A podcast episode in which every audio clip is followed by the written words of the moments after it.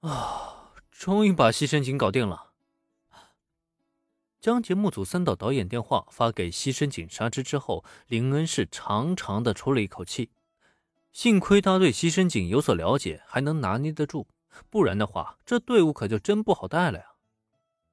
就在挂断了电话之后，见天色已晚，林恩便再度拿起手机，主动给佐藤美和子打了电话。电话中，佐藤美和子向林恩连连致歉，因为这次的突发案件比想象中的还要棘手。让他根本不知道自己什么时候能够解决，在这种情况下，这顿饭局呢，自然也就黄了。林恩对此倒是没有什么所谓，约定了下次见面也就罢了。可佐藤美和子那边却对此挺纠结的，毕竟这份人情恐怕又是要拖很长的一段时间了。总而言之，在请小兰和原子吃了顿晚饭之后，林恩返回自家的咖啡店里。近段时间啊，他这位店长先生是一直没在咖啡店里亮相过，结果就导致了菠萝咖啡店的营业额急剧下滑，堪堪只能到维持不赔本的状态。不过对此，林恩倒是不怎么在意，反正他开店呢就只是个兴趣而已，赚不赚钱呢反倒在其次。趁着店里无人，林恩陪着三个小家伙好好的玩耍了一通。不过他并不知道。就在他心无旁骛的吸猫之际，小兰和原子却各自躺在自家的床上，正拿着手机进行着视频通话。小兰，你今天干嘛要拦着我？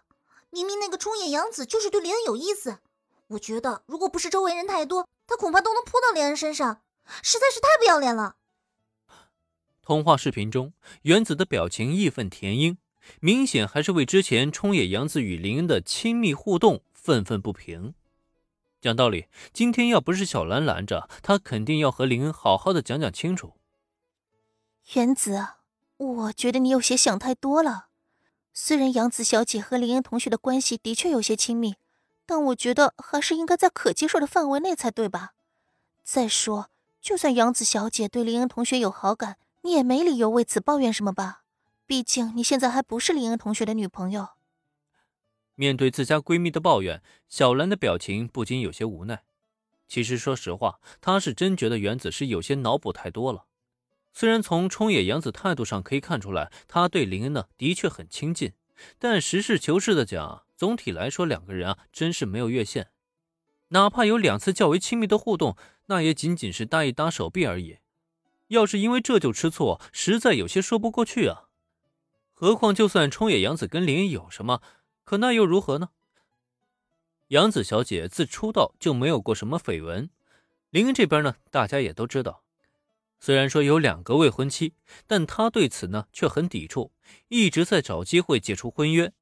所以这男未婚女未嫁的彼此有了好感，甚至交往，不也是情理之中的事情吗？除了朋友，没有其他身份的原子，又有什么权利去限制这一切的发生呢？被小兰这么一说，原子顿时大受打击。虽然他也知道小兰说的是事实，但真需要把话说的这么直接吗？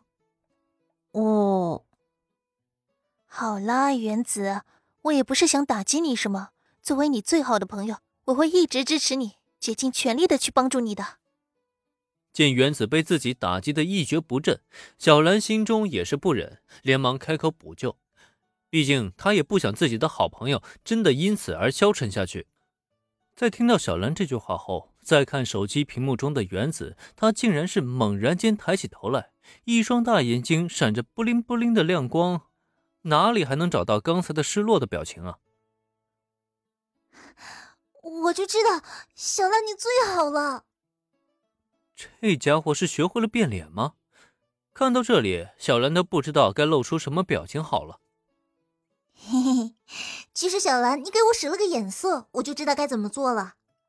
小兰，你就放心，我原子可不会做出降低林恩心中评价的那种蠢事。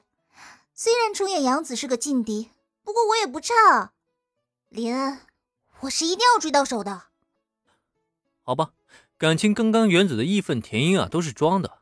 原来他早就看穿了一切，更知道什么是他该做的，什么是绝对不能够做的。只是察觉到这一点的小兰，她的表情却变得更加的复杂了起来。她怎么觉得自己开始有些跟不上好友跳脱的思维了呢？